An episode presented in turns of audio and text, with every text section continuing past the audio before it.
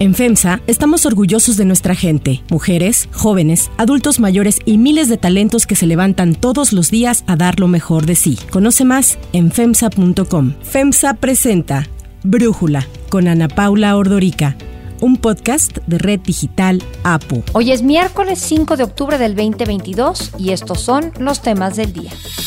Nuevo libro sobre Donald Trump revela episodios de su gobierno como cuando quiso parecer Superman frente a las cámaras cuando salió del hospital después de recuperarse de COVID. Pero antes vamos con el tema de profundidad. Lo que buscan nuestros adversarios pues es equipararnos con los que gobernaban anteriormente y no somos lo mismo. Desde hace unas semanas, la Secretaría de la Defensa Nacional ha estado envuelta en varios escándalos. Desde el hackeo que dejó al descubierto secretos de esta institución, el otorgamiento de más tareas que no le corresponden y la discusión en el Senado para mantener a las Fuerzas Armadas en las calles hasta el 2028, convirtiendo a la Sedena en un organismo todoterreno. Por ello, el presidente Andrés Manuel López Obrador ha sido criticado y se le ha solicitado a las Fuerzas Armadas que regresen a sus cuarteles. Ante la sugerencia, el presidente dice que si sucediera eso, la delincuencia estaría de fiesta. Vuelve lo mismo que había contubernio el poder de la delincuencia y el poder de las autoridades se alimentaban, se nutrían mutuamente en los gobiernos estatales, en los gobiernos municipales. Ahora no, ahora es Guardia Nacional con el apoyo de la Defensa y de Marina. Este lunes las comisiones de puntos constitucionales y de estudios legislativos segunda aprobaron con 19 votos a favor y 10 en contra el nuevo dictamen que modifica el artículo quinto transitorio de la Constitución para extender los trabajos de las fuerzas Fuerzas Armadas en tareas de seguridad pública hasta el 2028. Es la segunda vez que se analiza este asunto, ya que se retiró el documento anterior, pues no tenía el apoyo que se necesitaba de las dos terceras partes del Senado para ser avalado. Por ello, el Senado estuvo trabajando en un nuevo dictamen que se presentó por la senadora de Morena, Lucía Mesa, en el que se implementará un informe semestral sobre el uso de las Fuerzas Armadas en seguridad pública, un fondo económico que beneficie a las policías estatales y municipales a partir del 2024 y comparecencias ante la Comisión Bicameral de los Secretarios de Defensa, Marina, Seguridad Pública y hasta el de Gobernación. Tras la aprobación del dictamen en comisiones, ayer se discutió en el Pleno del Senado este dictamen, en donde se necesitaban los votos de las dos terceras partes por tratarse de una reforma constitucional. El secretario de Gobernación, Adán Augusto López, estuvo en el Senado antes del debate de la minuta. Dijo que de admitirse ya no habría necesidad de realizar la consulta en la que los mexicanos emitirían su opinión sobre el tema. Sin embargo, también habló sobre la posibilidad de ser rechazada. Tendría que ser presentada en el próximo periodo ordinario. El gobierno federal ha hecho ya un llamado a un ejercicio participativo ciudadano para que se les pregunte a los mexicanos, son tres preguntas específicas. Esta tarea se llevaría a efecto a partir de ahora hasta la tercera semana de enero. Durante la discusión, Morena y sus aliados solicitaron añadir al dictamen varias especificaciones para que la oposición aceptara la propuesta y no volviera a ser desechada. Algunas de ellas fueron que la presencia de las Fuerzas Armadas fuera temporal, regulada, fiscalizada, subordinada y complementaria, además de que se deberán capacitar en la doctrina policial civil. Con un PRI dividido, la senadora del partido, Claudia Ruiz Massieu, argumentó su voto en contra de la reforma, honrando la memoria de su padre, José Francisco Ruiz Massieu. Aprendí a hacer política al lado de mi padre, un político de vocación y convicción. Era un visionario, enemigo de la confrontación estéril como la que lamentablemente vemos aquí casi todas las sesiones. Siempre he procurado seguir su ejemplo y ser una política de inquebrantable convicción democrática que incluso pueda en ocasiones ser valiente defendiendo los principios democráticos y los derechos y libertades de todas y de todos. Quien sorprendió por su voto en favor de la permanencia del ejército en las calles hasta el 2028 fue el senador del PRD, Miguel Ángel Mancera. Ni el presidente nacional perredista Jesús Zambrano lo veía venir. El dictamen que está sujeto a votación no lo puedo compartir, en el PRD no lo compartimos porque parte de un supuesto que no se ha cumplido y que es revisar la estrategia de combate a la inseguridad. Tras la discusión en el Pleno, en donde además de presentarse argumentos hubo gritos, careos y hasta manotazos, el dictamen final fue el siguiente. Conforme al registro en el sistema electrónico, se emitió un total de 127 votos, de los cuales 87 votos son a favor, 40 votos son en contra y cero abstenciones, por lo que se reúnen las dos terceras partes de los votos aprobatorios. Aprobado en lo general y en lo particular el proyecto de decreto por el que se reforma el artículo quinto transitorio del decreto por el que se reforman y adicionan y derogan diversas disposiciones de la Constitución Política de los Estados Unidos Mexicanos en materia de Guardia Nacional. Toda esta discusión en el Senado ha estado enmarcada en una semana en la que el ejército se ha visto vulnerado por el hackeo de sus sistemas a manos del grupo Guacamayas. Entre las filtraciones, más allá de lo que ya hemos comentado en los episodios de Brújula, se ha dado a conocer que se ha encontrado que la Sedena compró en 2019 el programa Pegasus, que es un software espía para justamente espiar a periodistas. Y pese que hay documentos, hay análisis, se puede ver datos de cómo han sido interferidos teléfonos que comprueben este espionaje, el presidente niega lo ocurrido. Defendió a la Sedena una vez más diciendo que ellos solo realizan actividades de inteligencia. Volvió a decir que los medios de comunicación que demandan este espionaje lo hacen porque se llevan bien con los gobiernos anteriores y que como están en contra de su transformación, buscan cualquier excusa para perjudicarlo. Yo hice el compromiso de que nadie iba a ser espiado. Es que ellos tienen labores de inteligencia que llevan a cabo, que no de espionaje, que es distinto.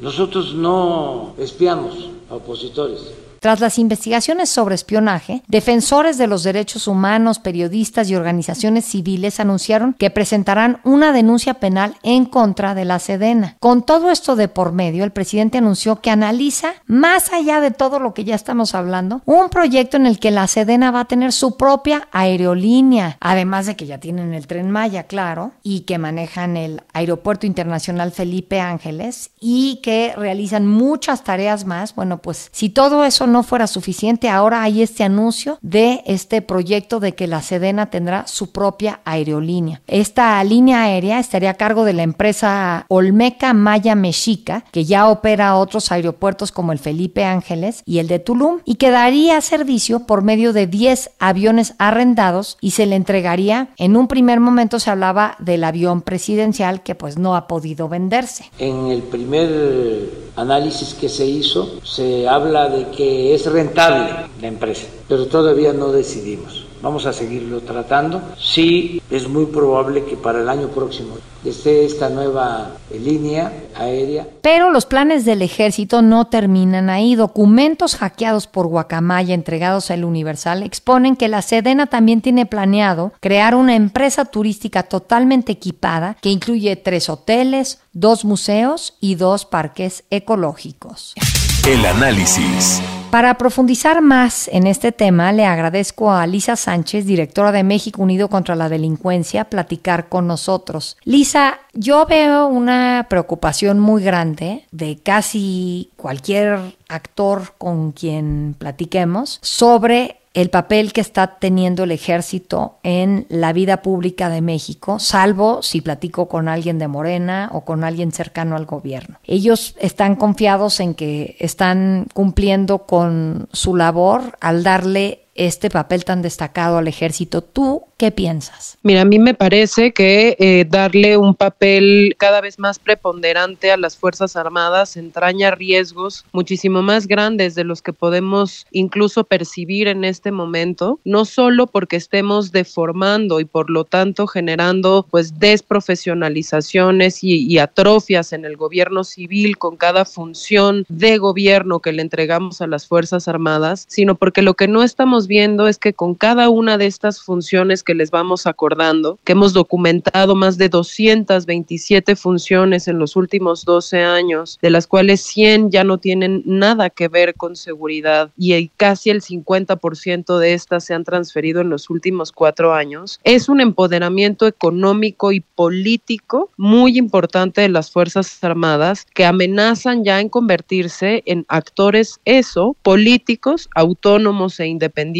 que van a buscar seguir creciendo sus privilegios, sus áreas de influencia y que ya no van a respetar las lógicas democráticas de la subordinación a esas autoridades civiles, ni mucho menos la sujeción a los controles que otros órganos de la administración pública, federal o local sí tienen que cumplir, como puede ser transparencia, rendición de cuentas, eficiencia del gasto, respeto a los derechos humanos en general. Y en el Inter, pues lo que se nos está yendo también es el tema de seguridad con una crisis de violencia que pues ha sido preponderantemente creada por la decisión de sacar a las Fuerzas Armadas a las calles y darles el control de la seguridad. Ahora, yo veo en quienes han estado apoyando que el ejército tenga estos poderes una justificación de que, por ejemplo, la verdadera militarización de México no es en darle cuatro años más al ejército en la calle, sino en otorgarle el control de la Guardia Nacional a Sedena y en pensar en que pues simplemente esto es una extensión de el papel que va a hacer el ejército en labores de seguridad pública. A mí lo que me ha preocupado es que no veo una justificación de qué va a pasar en este tiempo adicional que se le quiere dar, por ejemplo, al ejército en las calles. ¿Tú has visto algo por el estilo que y que nos dé tranquilidad de tanto poder para el ejército? No, pero mira, déjame empezar por precisar que la militarización tiene que ver con llamar a los militares a desempeñar una función que no es propia de los militares, con entregarle funciones completas como la función de seguridad pública a los militares y trasciende esa militarización, ¿no? En materia de seguridad, pues a la capacidad de que participen en la decisión estratégica, en la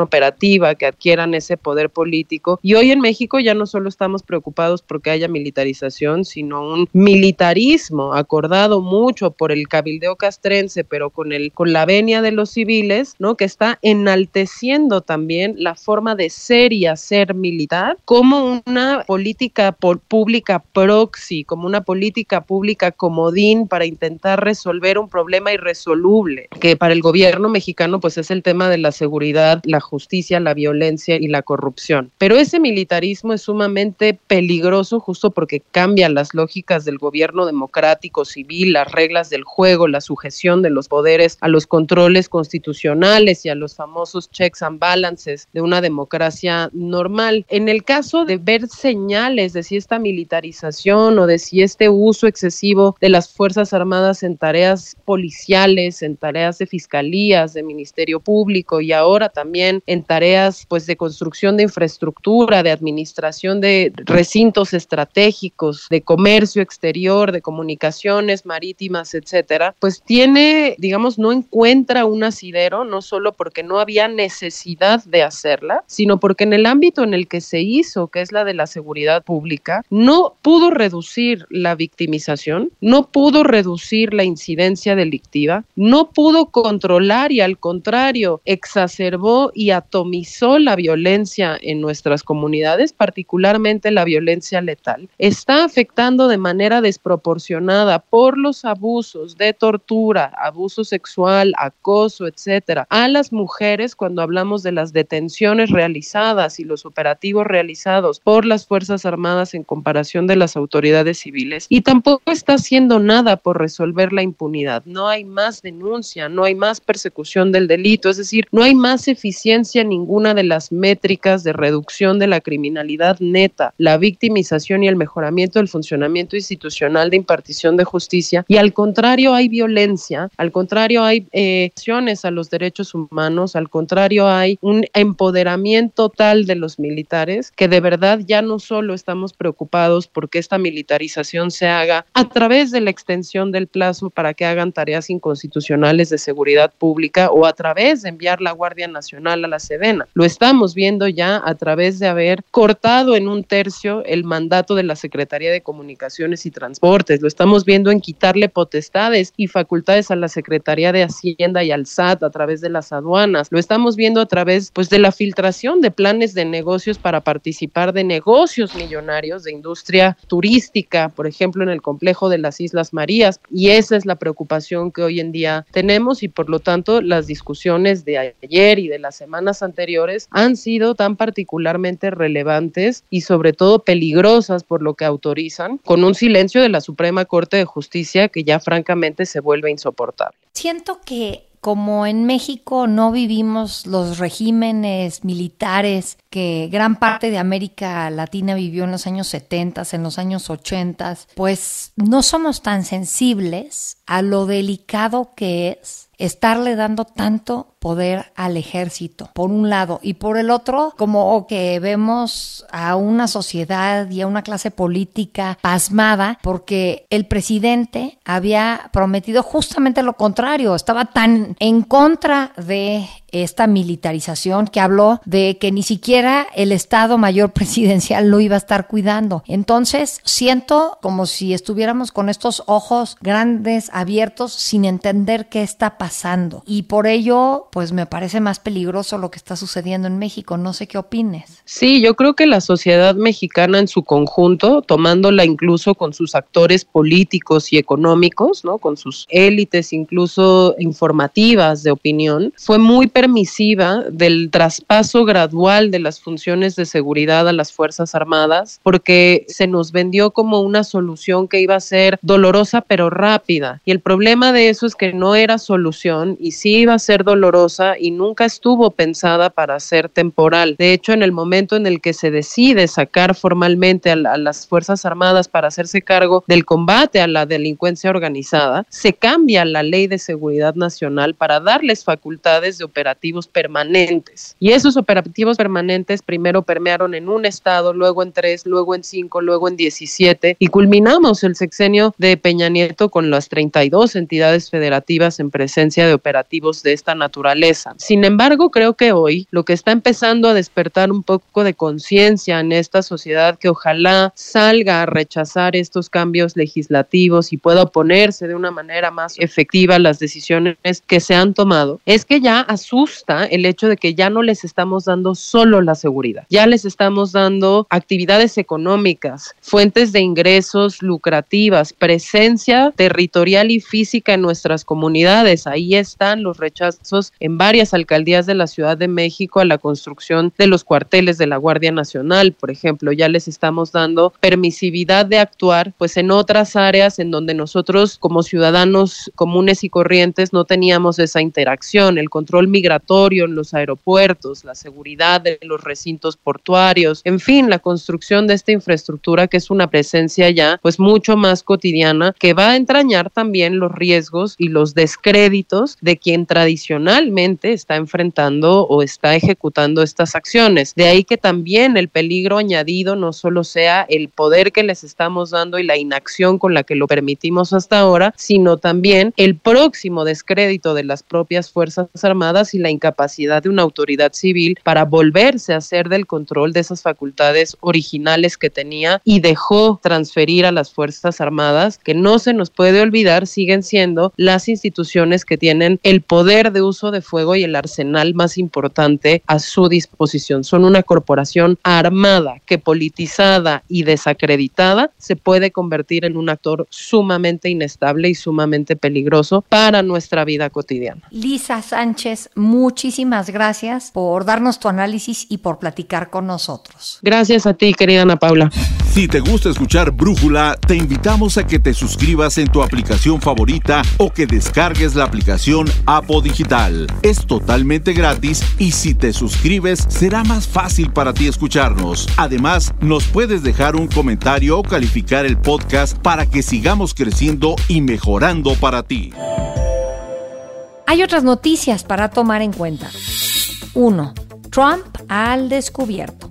Salió a la venta Confidence Man, The Making of Donald Trump and the Breaking of America, el nuevo libro de la reportera y escritora Maggie Hagerman del New York Times, en el que muestra a Donald Trump en todas sus facetas y relata diversos episodios de sus años en la Casa Blanca. This is the first look at the world that made him, his family, New York in the 1960s, 70s, 80s, how he took all of that and exported what he learned here, the various pieces of corruption that touched on media, that touched on real estate, that touched on elected officials, and how he exported that when he got to Washington, how he exported his way of dealing with prosecutors and trying to cozy up to various people in power to keep them at bay, and how he exported this sort of sense that hate should be a civic good. This is something he really forged in the 1980s.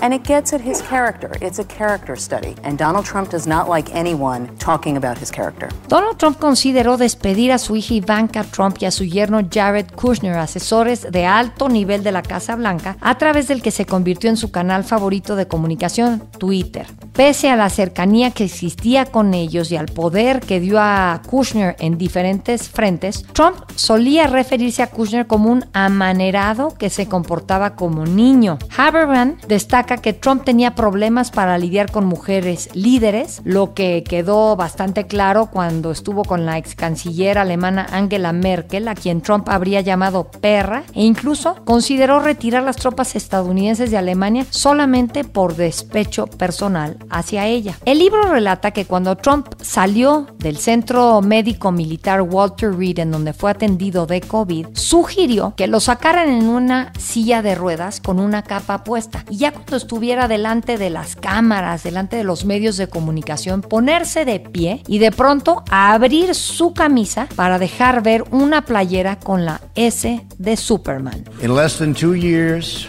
my administration has accomplished more than almost any administration in the history of our country. America's so true. Didn't expect that reaction, but that's okay. Para cerrar el episodio de hoy, los quiero dejar con algo de Adele.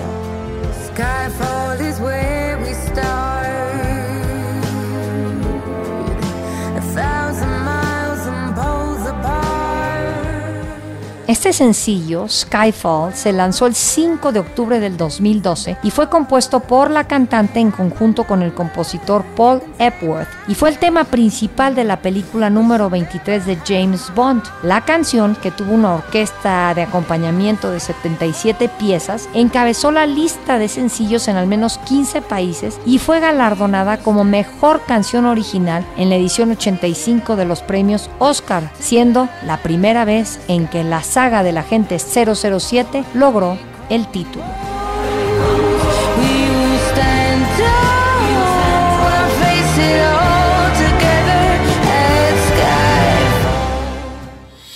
Yo soy Ana Paula Ordorica, Brújula lo produce Batseba Faitelson, en la redacción Airam Narváez, en la coordinación y redacción Christopher Chimal y en la edición Cristian Soriano. Los esperamos mañana con información más importante del día.